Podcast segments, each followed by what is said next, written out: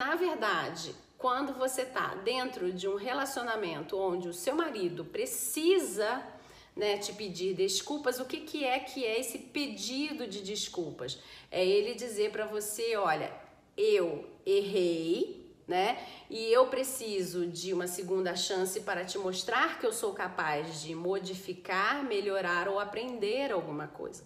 O pedido de desculpas nada mais é do que uma segunda chance para que você melhore, modifique ou aprenda algo que você não quer mais repetir dentro do seu relacionamento.